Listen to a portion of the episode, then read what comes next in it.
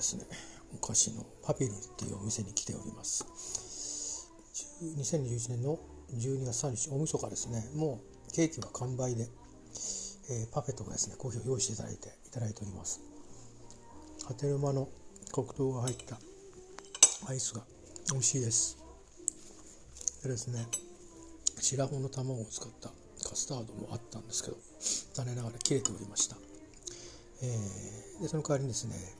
あの多分こちらの牛乳を使って作ってるシュークリーム。の生クリームが入ったシュークリームを乗っけていただいたと。美味しいですよ。お店の位置が変わってました。随分前に来た時よりか。またねちょっと細かくその話は後でしたいと思いますよ。まずは、えー、パフェをいただいております風がすごいんですけどもえー、と今ですね、えー、白穂のパフェを運転したのが小学校と中学校の間ぐらいなんですねそれから浜まで来ました、えー、白穂の船着きは有名なんですけどそこに来て海を眺めております、えー、今日はね割とあの明るく直射日光限られてるんですけどもやっぱりあのやや広がっていますえーと、ちょっとあのこの近くに娘がいてちょっと覗いてみたら明かりがついてたので、えーと、庭先からですけども距離を十分とって、えー、ご挨拶してきました。お会いできてよかったです。あの、まあ、近況はお伝えしたのでちょっと驚かれてましたけど、えー、よかったと思っています。えこれから、まあ、あのお蕎麦屋さん食べれるところみんな閉まっちゃってるんで、えー、っととりあえずあのお腹はパフェとコーヒーで満たされてますので街に戻ってですね宿にチェックインする前に明日のちょっとえー、初日の出後のですね、えーと、移動計画をのために、えーと、船の情報などを集めてそれから宿にチェックインしてで明日のあの竹富島に行けたらと思ってるんですけど竹富島での、まあ、飲食関係の情報収集をちょっとしてみようかなと思います。まあ多分1日はやってないのかなって気がするんでだとしたら行くのを2日にするとかちょっとそんな風に考えてみたいと思います。これから街に戻りたいと思います。白穂の海は波立ってますけどいいですね。なんか明日朝7時からあの踊りとか芸能をやるらしいのでせっかくなので来てみようと思います。では。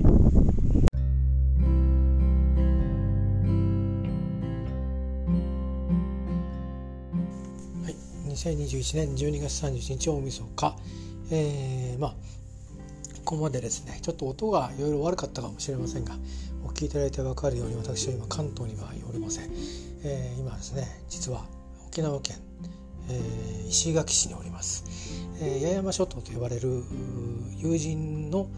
えー、日本最南端のエリアに来ております。石垣島におります。えっ、ー、とまああのー、どうしてここにいるかっていう話は前のポッドキャストで、えー、行き先を明かさずに話した通りでございまして、えーまあ、3つ理由があってですね、えーまあ、とにかくあったかいところにスケープしたいということとそれが、まあ、現実的に、えー、できうるなということでね、えー、こうしてこっそり来ております。えー、であの今日はですね、えー、の前にまず前乗りしたんですよ実は。あの仕事が終わってたまたま開いたパソコンからあの出てきたあの話だったので、えー、なんかバタバタとしてたわけでもなくこうアレンジにかける時間が終わったら準備して、えー、前乗りのできるかどうかあのホテルを手当てしてで出かけて泊まって起きてそして空港に行って飛行機に乗って石垣島に来ました、えー、今回はあのメガキャリアを使ってませんでもうメガキャリア使ってたら多分私来れてないですね、えー、ピーチ航空っていう、えー、LCC になるんですかね。LCC って私初めて使ったんですけど、まあ、ホームページで見てた段階でも悪くないじゃんと思ってなんでこんな値段が違うのかなと思ったんですけどまああのいろんな面でその何ですかね。多分その CA の人たちがやる仕事とかそれからえっと何ですかね標準で私たちが見えないところでついてるサービスとかメンテナンスみたいな掃除とかいろんなそのものを多分まあコロナ禍があるんでそうは言ってもやることやってると思うんですけど、えー、まあメガキャリアのようにフルラインナップでやってるわけじゃないのとあとは全部が無料サービスじゃなくて、えー、国内線でも有料なものは有料にしているというようなところで、えー、本体の航空券は安く抑えてるのかなという感じですね。あとはあの機体もエアバスで、まあ、エアバスっていうぐらいでもともとあのあのエアバスの発想自体が本当にエアバスっていうあのぐらいでね空を飛ぶバスのように、えー、たくさんの人をこう運ぶの多頻度で運んで便利に、えー、なその、うんえーと、そのこう一つの交通手段にするんだっていう多分そういうことがあって作られてるんでまあその極みが A380 えー、製造もね終わってますけどああいうふうな巨大なあ旅客機を作るっていうところも別に突飛な話じゃないんですよね。あの747を作るっていうのとちょっとまた発想がもともと理念が違っていて大量に運ぶんだっていうと。ってそこからまあラグジュアリーに使うんであればそんだけのスペースがあるんだからまあ本当にラウンジ空飛ぶラウンジみたいなこともできるというような空飛ぶ合計客船っていうねえー、ようなことも言われた時期もありましたけど私もなんかまだあの A380 空飛んでますけどねついぞ乗る縁もないままに終わってしまいそうな気もしますがまああのコロナ禍が終わってねハワイでも行く時に穴を選べば乗れるのかもしれませんがヨーロッパ線でねエミレーツ選べば乗れるんですけど時間がかかりすぎるんでちょっと考えちゃうんですよね。まあ、それはそれとしてまあまああの LCC とはいえ PCC 航空快適でしたよ。えー、本当にあの、まあ、飲み物は有料飲み物とか食べ物は有料で、えー、中で頼めるんですけど決して高すぎません。あのえー、っと例えばメガキャリアで、えー、もうあのエコノミーっていうかねそのなんとかシートじゃないお客さんでも有料であのカップラーメン食べれたりとかアイス食べれたりとかあビール頼めたりとかねそういうのをサービスや一時期こうやってましたし今でもやってんのかな。そういうものと比べても本当にね値段とそのラインナップは充実してました。私は足りませんでしたけどあの食べたいなと思うのがありましたからね。だけどまあ私はまああの朝のホテルで食べてきたんで、えー、水1本と、えー、麦茶1本、えー、まあ、リュックに入れてそのまま機内に持ち込んでで飲みました、まあ、飲みあの持ち込みはいいんですよ。ただこの持ち込みのその何て言うかな荷物としてちゃんと測るように、えー、なってるんで、まあ、注意しなきゃいけないですね。持ち込みのあの無料で持ち込めるっていうかもう限界が決まってるんですよね。あの荷物は1人7キロまでと 決まってるので、まあ、体重は別としてね、えー、持ち込み荷物はあの身の回りの品と合わせて2つまでででなんかサイズはあのメガキャリアと同じように決まっててでかかったら新しい 7, 7キロまでと。ごめん下からちょっと今ろれつが回んなかった。7キロまでと決まってるんでその中にちゃんと加算できるように測ってから持ち込むことっていうのはまああのちょっとミソらしいんですけどまあ入れときゃいいんでね。別にいいんですけどもう僕はもう持ってったんで。それをまあ飲み飲み。でも結局全部飲みきんなかったですよ。あの飛行機の中で水取るのっていうのは夏だと喉乾いて飲むゴゴゴゴゴっていうのもあると思うんですよね。特にあの暑いところから帰ってくる時とか寒いところ帰ってくる時はあったかいもの飲みたいとかまあいろいろありますよね。で今日みたい今回みたいな冬の場合であったかいところ行く場合で飲むっていうのは基本的には乾燥を避けようって飛行機の中って割と乾燥するので、えー、暖房がついてようが冷房がついてようが乾燥避けようっていうのちょっとちょびちょびちょびちょび飲むっていうことなんでそんなにね減らないんですね。でなんかあの気圧が下がるんで若干その関係でなんかあのいろいろねトイレに行く回数も増えるんですよ私の場合。なんかね刺激になるみたいで。でまあ出るもんも出ていくし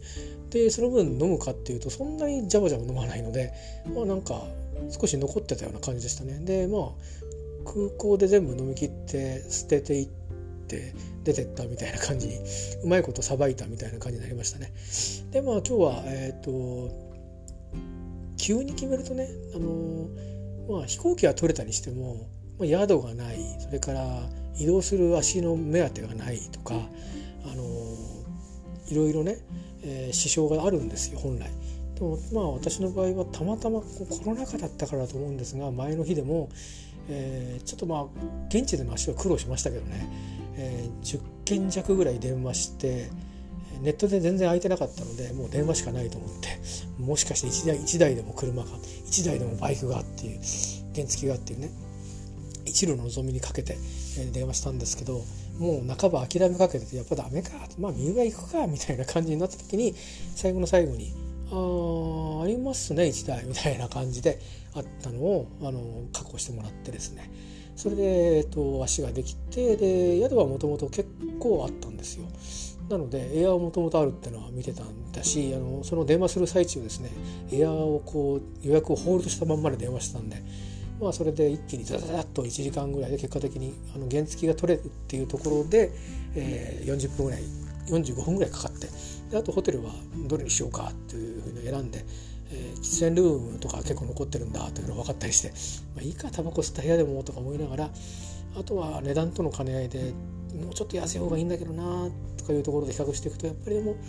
こういう時期だしねあのちょっとここが確保されてないとちょっと心配だなっていうのでそこはやっぱケチっちゃいけないんだろうなと思ってたまたま選んだホテルが今日泊まってるホテルで、えー、どうもね働いてる人たちが割とあの何でしょう台湾なのかな中国なのかなそっち系の人も多いんですよ。なのでもしかしたら資本が台湾とかかもしれないしなんかねもともとこう前はね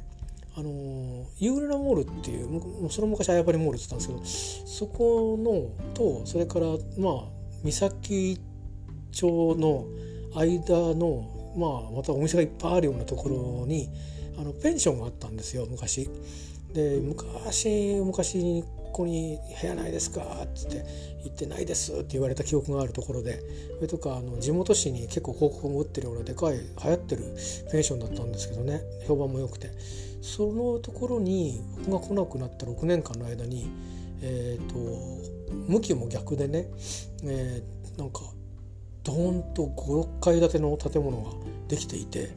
そこがねあのホテルになってるんですよ。でまあなんだろう石垣島ではちょっと今まで体験したことがないようなタイプのホテルでうんじゃあ東京でもなかなかないかもしれないですね。うんで僕は泊まっただけかりかもしれないですけどあの割と東京だと,、えーと、中央にみんなが集まってでゲストルームとに近いけどもあの部屋はこうが確立してるみたいなうんそういうあのデザインホテルみたいな結構最近増えてるんですけどそういうタイプのホテルもあるんですけどここは完全にあのちゃんと集まるようなところには集まるようなもので結構気の利いたあのサービスがあってそれ以外はちゃんとここ確立されてるんですね。えー、駐車場から、えーと、バイクから、あの全部もうホテルの前に止められるんですよ。でなぜかその結構一方通行が多いエリアなんですけどねそのやっぱ繁華街なんでだけどここだけは双方通行可能な 道路なんですねあの仕入れの車とかがこうあの配達の車とかが通るようなもともとそういう道でまいことをして選んだなと思ってるんですけど、えー、まあそこに泊まって得ることもできて、まあ、こうして今喋ってるわけです。で今日はまあ何したかっていうのをねえー、これから短時間でさっさっとと、あのー、振り返りたいと思うんですが、まあ、飛行機で、えー、成田地上30分ぐらいかかったんですそこまで。だからね本当は3時間半で来ちゃうんですけど関東から。4時間かけて来ましてでバイクを借りて最初に行ったのは白穂です。で白穂で、えーと、いつも行ってるスイーツのお店が場所が変わったらしくってですねそれは空港で知ったんですけどえー、そこに行きました。飛行機の中 w i f i 使えるんですけどねなんかねその航空会社がが提供してるサービス以外の検索とかできないんですよ。だからルートマップばっかり見て終わっちゃったんでなんか全然島の情報とか調べられなかったんですけどたまたま飛行機を待ってる間空港で調べたえっ、ー、とあの内容で分かって場所が変わってるそして今日が年内最終営業日で年始はしばらく営業しない、えー、いうことで あ今日行くしかないっていうんで行きました。で行ったらですねだから完売っていう看板がかかってたんですよ。完売？嫌な予感がして終わっちゃったのかな？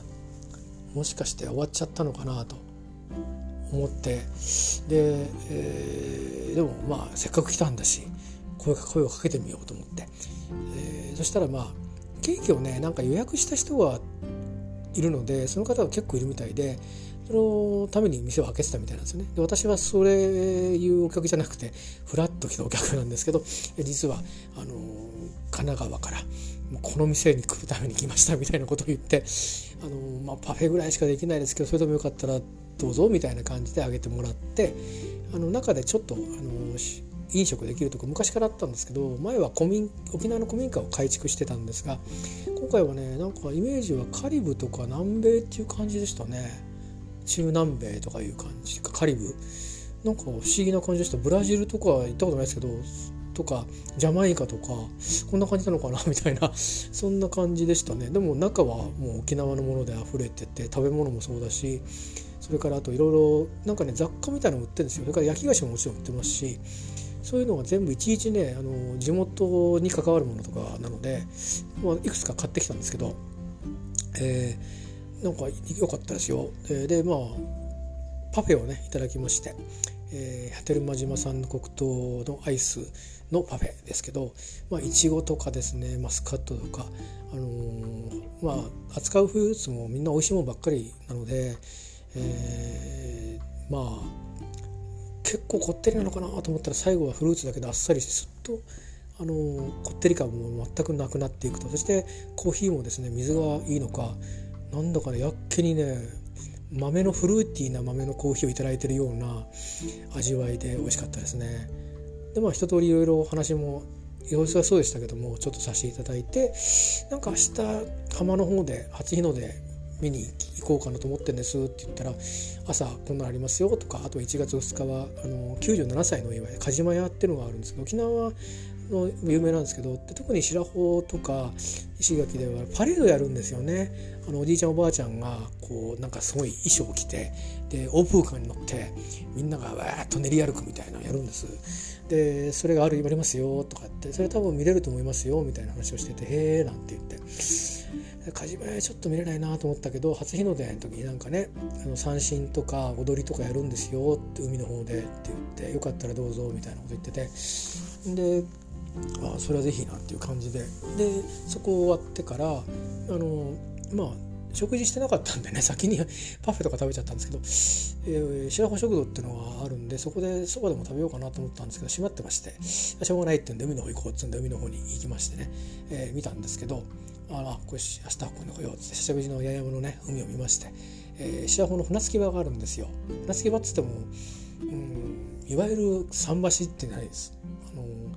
サンゴの風化サンゴでこう一応なんとなく四角く囲ってあるところがあってそこがまあ船着き場というふうに私が呼んでるところなんですけど実際そこから船が出ていくような時もあるみたいですね。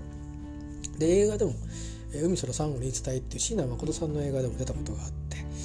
まあ、高橋幸宏さんもゆかりの音楽監督でしたからね、えー、ゆかりの映画だったんでそういう意味でも関係してるんですけどで、まあ、そこに行ってと。でその道すがら実はあのまあ、いろんな関係でね、まあ、バンド関係で知り合った方の お母さんとあの私や我が家は、えー、実はご縁がですね直に あのご縁ができるようになりましてそれで数年前は結構あの訪ねたりしてたんです。で私は結構無沙汰してたので、まあ、せっかくね明日来て顔を見るかもしれないしで私のことは分かんなくて僕は気づいちゃうわけじゃないですか。それで知らんぷりしてるのもちょっとなと思って。でただ今の私の家庭の状況が前とは違う、えー、家族全員仲良く行動してるという状況ではないということもあるから難しいなと思ったんですけどもし今日ね行って在宅であればちらとほんの数分ご挨拶することで全部それは解決するんじゃないかなと。伝えることも伝わるし明日お邪魔しますよっていうのはご挨拶もできるしで行ったことの挨拶もできるし今回は特にいつも来るとねあの会える時は会いますし会えない時は、まあ、お土産だけ置いて帰っていくみたいなそういうことをしてたんですけど今回手ぶらだったんですけどね、まあ、行ってただまあこういう感染症があるご時世なんでまあ幸運にもですね大変でっかいお家でして庭もやたら広いんです。だから庭の真ん中まで行きましてペコリペコリ頭を下げて気づいてもらってそれであの数メーター5メーターぐらいありましたね。5メーター開けてマスクしたまんま「どこそこの何々でございます」って分かっていただくのに12分かかりそして、えー、まあ少しお話をしてご挨拶して、えー白を後にしましたもちろんその会話の中では「家族と一緒に来たんですか?」みたいな話になったんですけどいやあの実はということで、えー、まああんまり言い方としてはショッキングじゃない言い方でですね、えー、それと分かるように、えーと、そうじゃないんですよということで、あの実はこれこれ近々なんですって簡単に伝わる方法でお伝えしましてえー、あらあらっていう感じになっちゃってやっぱそうですよねそれはそうですよね僕も逆だったら確かそうなるし会社でもあの親しい先輩や前の上司とかに、あの少しずつ開示してるんですけどやっぱりなんか同情されるのが多いんですよね。あらかわいそうにみたいな感じで。まあ、あの他に言いようがないですよね正直。逆だったら同じこと言うかもしれないですよ。だからまあいいんですけど、まあ、とりあえずそういうことでご挨拶もできてした方を後にしまして。で町の方に行ってですね、あのまあ、離島桟橋に行ってどうも船の乗り方のルールが変わってるっぽいなと思ったのでそんな情報を集めたりもう切符を買ってしまえっつうんで明日あの竹富に行く船の切符を買ったり、えー、そんなことをしましてそれからあとは竹富に行った後の、えー、目当てのお蕎麦屋さんが果たしてやってるのかっていうので連絡してみたりとかであとまあお腹に何も入れてなかったんで食事らしいものねあの知念商会というところに行って、えー、鬼笹っていうのがあるんですけどそれを食べましてこれがなかなかすごいもんなんですけどねもう NHK とかでも放送されてるし食べ物でも結構放送されてるんであの私はこれ喋りませんけど、あのー、出来たての熱々の鬼笹を食べました。調べてみてください。えー、知念商会というですねもうこういうお店が地元にあったらあと他何もいらんみたいなあのスーパースーパーってあのえーと、スーパーマーケットのスーパーじゃなくて本当に超すごいっていう地元のお店があるんですよ。えー、私のまあ持ち家の方の地元にもそれに類するような、まあ、地元の名士がやってるお店なんてのあるんですけど何でも扱ってるっていう。いやでもそこにはねその石垣島のその知念商会には勝てません、えー、食品を扱ってて惣菜もやっててでそこのお店を使うのだから子供からおじさんおばあさんまで全員が使うわけですよ。でまあなんて言えば洋服以外は全部あるんじゃないですかねおそらく、えー、まあなんかわかんないけどブロックとかも頼めば持ってくんじゃないかってぐらい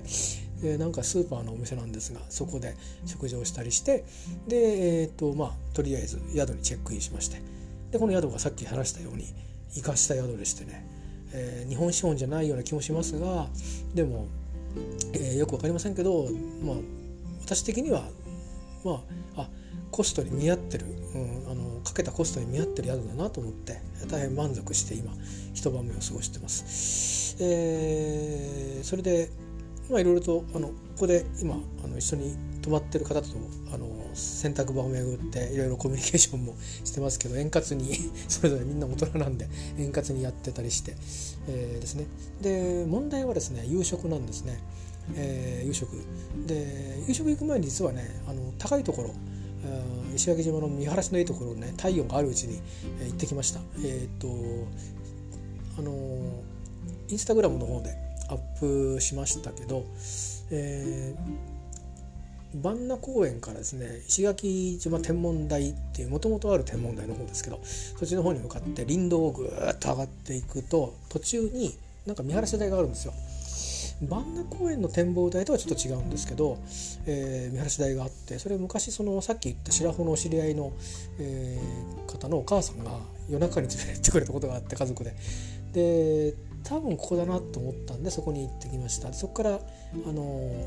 当時は夜景だったんですけど今日はあの昼間の明るい風景を眺めてきましてその後、えー、天文台の方に、えー、向かって行ったんですけど天文台閉まってまして、えー、なんか21日から閉まってたみたいで、えーまあ、そういうことでですねちょっとまあ、あのそれっきりなわけですけどまあでも、えー、ちょっとだけねちょっとだけ高いところから、風景をちょっとだけ拝見してスッと消えてきましたけど 本当はいけなかったんじゃないかと思うんですけどね。まあまああの誰かいたらまああの謝ろうかなと思ったんですけどまあどなたもいらっしゃらなかったんでただスススッと行ってただ風景だけパチパチっと写真撮ってさささっと帰ってきましたでとりあえずそれでまた林道をですねつらつらと下っていくうちにだんだん暗くなっていって麓に降りた頃には真っ暗みたいな状況で、まあ、ライトをつけて市街地に戻ってきましてで目当てにしてたお蕎麦屋さんに行こうと思ったらそこに行列ができててですねなんでかっていうと、まあ、市内の名だたる、まあ、有名なお蕎麦屋さんはみんな閉まってるんですよ。で多分そこに集中したんでしょうね。で私が今泊まってるホテルのすぐ前にも、まあ、この居酒屋っぽくない料理屋さん的な沖縄料理の店があるんです。パイの島っていうね。結構こうおすすめなんですけど困ったらここ行けばいいっていうぐらいのお店なんですけどここがですね1月3日まで閉まってるんですよ。で僕もそれは誤算でそこ行けばいいやと思ってたんですよね。気楽に。でそうもいかないなるとそこだっていう。で次はここだ次はここだってあるんですよ。あのえばそばを食べたいっていうとそばをやってるとこいっぱいあるんだけどみんなね調べてくるんですよ焼肉だったらここそばだったらここそのリストからずっと辿っていくとここやってるんだったらここだっていうふうにしてやっぱ集中しちゃうんですよね。で私、えー、いつも行かないけど昔から有名なお店行ってみようと思って行こうと思いましたところがなんかその店がちょっと移転したりしたのかホテルの下に入っててホテル新しくなったんですよね地元の昔からホテルが。でもね入り口に「今日は満席です」って書いてあってあら入れないやと。で歩ってたんですよね。で海の方に。でしょうがないからじゃああの歓楽街にやっと入っておこうと思って。歓楽街に入っていこうとしたんですけどまあ蕎麦屋みたいのないし寿司でもないし海鮮でもないんだよな。ただ沖縄そばが食べたい八重山そばが食べたいだけなんだよなと思って。であのその八重山そばの製麺所があるんですけどね、えー、バスターミナルの近くに。でその隣に昔ネカフェだったところがなんかうんいくつか店に分かれててでそこに八重山そばっていうこうパタパタっと上り見たんですよ。あそこ行こうと思って行ったらあれ？これってなんかタコタコライスとかそういうのやってるなお店かなと思ったらなんとか定食っていっぱい書いてあってあれ？あないのかなおそばでもなんだ上り出てんなと思ったら中にちらっと張り紙にそばの絵が写真が見えたんですよ。あいやいやじゃあここだもうなんだろうそばと思って入って、えー、食堂笑顔って言うんですけどうんでね名だたる店がやってない中そこがやっててしかも結構地元の人っぽい人もきっと食べに来てる感じでかつ外国人も入ってるみたいな。うん、で私もまあ座りましてね一人だったんだけどあのまあ深いところにちゃんと案内してくれてで、まあ、とりあえず泡盛をもう運転今日しないんでね、えー、青森を玉のつゆを頼んで水割り。そうすると飲んじゃったんででもう一杯泡波をロックいただきつつで八重山そばっつって八重山そばの中をね頼みましたけど。まあ何年ぶりでしょう。石垣島で食べる八重山そば。ね。えー、前来た時はどこで丸八で食べたんですよね。それが6年弱前ぐらいなんでまあものすごく久しぶりです。この間まああの沖縄そば食べましたけどね、えー、まあでも、えー、久しぶりですよ。いいんです。もう八重山そばだったら。どどれがうまいのなんとかじゃないってこと今日分かりました。僕は八重山そばって名が付いてる形式のものだったら何でもいいんだなと思いましたね。でも結構ね美味しくてあのよくやっぱり麺がね丸くなかったですね。なんか四角かったですよ麺が。いろんな麺があるんだなと思いましたけどね。多分伸びないんじゃないかなと思いましたけど。であのそばとね最近なんかこの間のあの年内最終出社日と同じように川崎で食べたのと同じようにあの蕎麦を食べながら青森飲むっていうなんだか家庭モードのあの食べ方をしましてですね。で今日はあの2杯目は泡波を頼みましてカテルマのなかなか入手しにくい青森なんですけど、あの最近はね割とそれでも入手しやすくなってるみたいですけど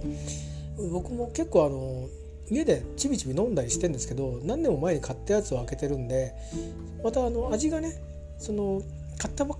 蒸留したばっかりの頃と味が違うんですよね。少しまろやかになってるんでそれで飲んでるんでそういうもんだと思ってたんですけど今日は多分こう回転してる泡波を飲んだんでしょうね。ロックで。えこれってこんな味だったのか。フルーティーなんですよ。あのなんだろうな。こんなにフルーティーだっけ青森ってっていうか思ったし泡波もこんな味だったっけ。で泡波自体は本当にスッとしててあの引っかかりがないけどあの少しこう何て言うのかな。の水がねあの海水を水真水にしてるっていう水を使ってるからだって言われるんですけど独特のなんか風味があるっていうんですけど僕は結構こうまあ銀条香はないけど美味しい日本酒に近いようなこう喉の通りがあるんで泡波は好きなんですけどで別に幻だからなんとかっていうのはもちろん入りとしてはそれを買った理由なんですけどでもそういうふうに飲んでたんですけどいや今日飲んだやつはロックだったんですけどねいつもロック私もロックで飲んでるんですよ だけどあのガーンととんがりがあるのかなと思ったら違うんですよ。あのね、日本酒吟醸酒をのなんかね彷彿とするような一瞬ふっとあるんですよね。でその後ああ青森だあスッと消えてくみたいな美味しかったですね。でまあそばもいただいてで隣の方が地元の人かなと思ってたらなんかねあのなんかアーナビ頼んだ後その方もアーナビ頼んでたんですよ。でどうもなんとなく旅の人っぽいなと思って「八重山そばください」って頼んだんだけどなんか小さいのとか小さいのとかとかそれからあとあのコーレグースっていう青森に島唐辛子をつけたあのまあ辛みがあるんですけどそれについて説明をされて「へえ」みたいなこと言ってたからあ旅の人かもしれずと思ってちょっと話しかけたんですね。あのまあ、こういうご時世ですけど、あのまあ、距離もね一応あの1人1.5人分ぐらい席が空いてるんでで話をしたら、まあ、静岡から来た方だったので「いや私も神奈川から来たんですよ」と「今日来たんですけど私も今日来ました」みたいなこと言ってて。でそのコレグスって言うんですけどそれあのあんまりあのちょっとずつ入れた方がいいですよって言ってでなんかそう言ってたんですけど「そうですか」って言ったんだけど「わーっと入っちゃった」みたいな感じで。でしばらくしてから「あこれ辛いな」って言ってて「辛いでしょ」って言って。あのそのその店々でオリジナルで作ってたりすることもあるから結構ね辛みが辛みが強いところとあのいろいろ個性があるんでちびちびやった方がいいですよって話をしててでまあそのそばの話をひとしきりした後にあのー、まあなんとなく僕がそれなりにあのー、明日武富行くんですみたいなでその方は明日は石垣回るんですみたいなこと言ってたんで、まあ、お互いにか僕のことを少し、まあ、じいさんだしね、あのー、旅にここら辺詳しいのかなと思ったのかもしれなくて「あの与那国って行けますかね?」って急に聞かれたんですよまた私に。いや実は私はこう見えて与那国にはちょっと詳しいですよと回数は言ってないけどえらい詳しいですよって話をしてやってこれこれ近々れてね散々与那国話で盛り上がりまして。でまあねあの行きずりなんですけどお互いに。旅のものなんですけど、えー、その方は僕よりも1日長くいるのかな。うん。えー、1日か2日長くいるみたいです。でだからいやあの飛行機と行った先の宿さえなんとかなれば行けると思いますよっていう話はしたんですけどただあの普通の予約サイトでは全然宿の情報出てこないから電話で当たんなきゃいけないだろうしまずは飛行機があるかどうかも一緒に見比べながら選ばないといけないし時間がねあのこっちの方を回るのにも結構冬の時期って西表行くだけでも結構あの結婚したりもするからうんといろんなこと考えてトータルであの、ね、旅のせっかくの時間なんで与那国だけに咲いちゃうとあのあれだからまたってこともあるかもしれないですよねなんて話しながら。でもあのさよならしてきたんですけど。でも戻ってきまして。で、えー、ここはあの冷蔵庫があのまあもうあの中華系のやつなんですけども石垣島ではね中華系の家電はおなじみなんで全然いいんですけどちゃんと効く冷蔵庫なんでやっぱ新しいホテルだからもう電源パチッと入れてヒュッとやったらいうことをやらなくても最初から人が入るってなるともう部屋は冷やしてある、えー、冷蔵庫はあの大体冷えてると。すぐ冷えるという感じになってるんで。なのでまあ3日分の、えー、飲み物とか、えーと、ビタミンとか、えーと、あのヨーグルト的な飲み物とか、えー、そんなもの。えとりあえず今また買うと思いますけどね。でも大体そのストックを冷蔵庫に放り込みまして。で、まあ、買いました。あの石垣島のですねコンビニ事情なんですけどもともと地元系のコンビニがあってそれが、えー、あのホットスパーっていうのがねそこにホッパーっていうのがあったんですけどそれが違うコンビニが買収して変わってでそれを今度はファミマが買収してもともとファミマも進出してみたいになってなんか全部ファミマみたいファミマだらけみたいになったんですけどそれがまあなんかその近いところはあの閉鎖とかしたみたいで割と整理された感じになりましてね。でっかいこのコンビニがドーンドーンドーンドンとほとんどファミマなんですけど。でローソンもねどっかには確かあると思います。セブンイレブンはどうだったかな？あんまり見ないですね石垣島ではね。ローソンとファミマしかないんじゃないかな。でもともとはその地元系のがあったんですね。その他にあの、えーと、マックスバリューとか、えー、そういうなんかチェーン店系のやつとあと地元の沖縄の資本のチェーン店の金秀とか、えー、それぞれいろんなとこに店でありますそれからさっき私が喋ったような地元の、えー、超便利なあのお店もちゃんとこう昔ながらのお店もあるんですよ。白の方にもあの前里商店っていうのがあってですね、えー、食堂併設なんですけど今日はもう食堂お休みでしたけどねあの地元そこの人のうちのおばあとかそこのうちの家族の人でがあの必ず店番してるというようなで私は何で前田とか好きかというとですねえっ、ー、とそこのなぜか誰が作ってるのか分かんないんですけどあのこれえっ、とですね、えー、夕暮れなモールの中の魚屋さんの隣のあのなんかいろいろ食べ物売ってるところのある学校の購買みたいな感じで売ってるパンを売ってるとこあるんですよ。おばあがいて。そことその前里にはなぜかいい感じの惣菜パンが売ってるんですよ。で日持ちがいいんですよ。なんでか分かんないんですけど、えー、今日今日買って1月2日まで持つ惣菜パンが売ってるんですよね。いやでいやそれコンビニとかでもあるじゃないですか普通に。だけど手作りっていうかこれ地元で作ったやつは普通今日作ったら明日賞味期限とかっていう感じですよね。関東とかだと。でこっちはねそういうやつなんでいやそれ大丈夫なのって思うじゃないですか。それ過去に実験済みで僕たちは、えっと、白穂に泊まって竹富島に行ってで竹富島に行ってからそれを食べたことがあるんですよ全然平気でだからあの明日は所詮うまく店が探せないとコンビニ飯だけになっちゃうなと思ったので少しでも地元の、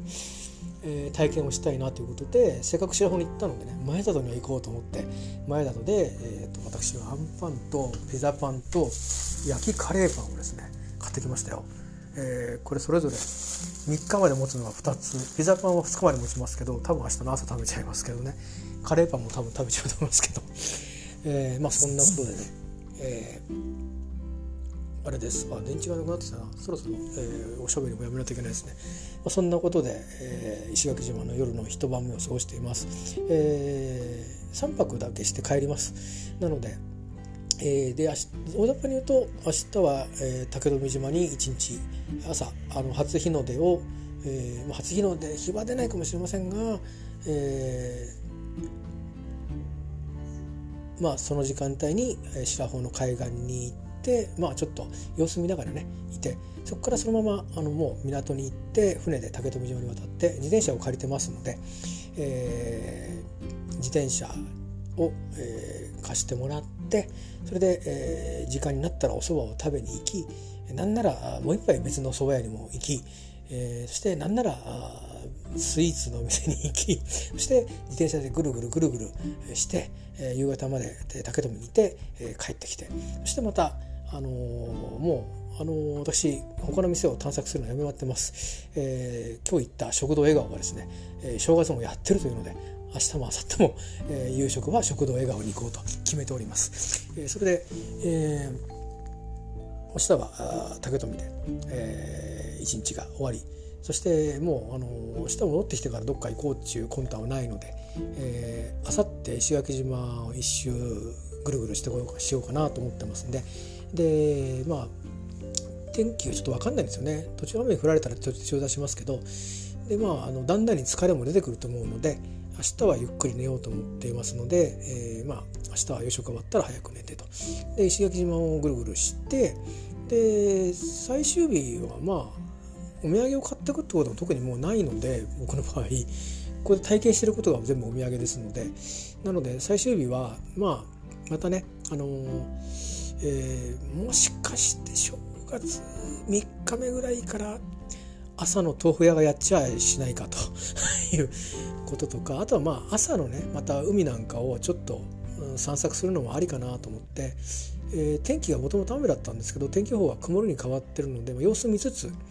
えー、まあバイクもね3日まで借りてるんですけど、えー、3日の天気は2日の日の天気の具合によっちゃ2日の日中に返しちゃうかもしれないんでそれによったらまあ夕暮れのモールをただブラブラブラブラして あの、えー、なんか、うん、散策してじゃあ空港行こうかな帰ろうかなっていうふうになるかもしれませんし、まあ、そんな感じで、えー、寒さからのエスケープを済ませ済ませるっていうかあのここでの滞在をしっかりと味わって、えー、2022年1年間ですねえー、タフな1年にまたなると思います。病気も、えー、家庭のことも、えー、大きく大きく変化をしますし仕事ももしかしたらまた大きく変化をするかもしれないし、えー、不安と期待がなんて言いますけど不安しか、えー、この先はありません。そして三浦に移って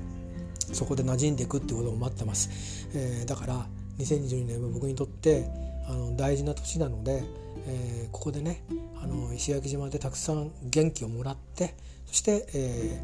ー、戻って、えー、僕のまた沖縄像を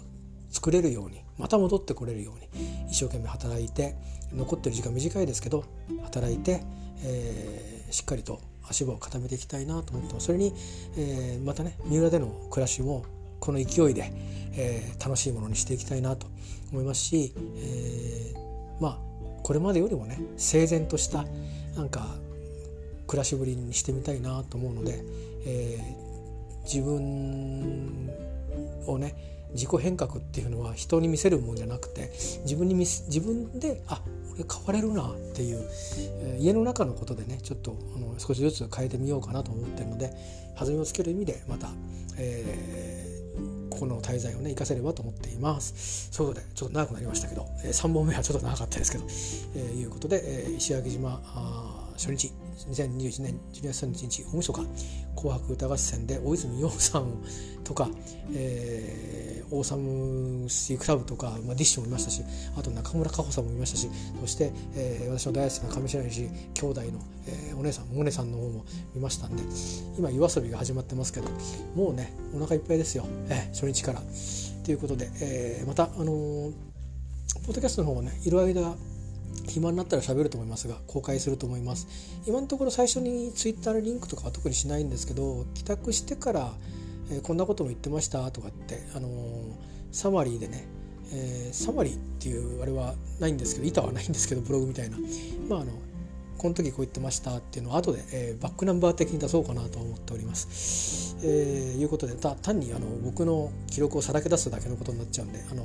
しか嬉しくないかもしれないけどいうことで、えー、2021年の終わりは、えー、ここで間もなく私はあここで年を越します。あとね何時間だろう、えー、今10時過ぎなんであと1時2時間しないうちに、えー洗濯物取ったらお風呂入ろうかなと思ってるんで今洗濯物ね乾燥してるんです。えー、いうことでね、えー、年をここで越しますそして2012年を、えー、南からスタートさせて神奈川の南で新しい暮らしを始めます。まあきっといいことあるでしょう、うん、いいことはなくてもあの、うん、満足がいく人生をこれから作ってい、えー、きたいと思いますしえー、義務をちゃんとね果たせるようにしっかりと、あのー、揺らぎなく歩んでいきたいと。そんなことを今思っています。ではまた、あのー、お見にかかりましょう、えー、長々とありがとうございました。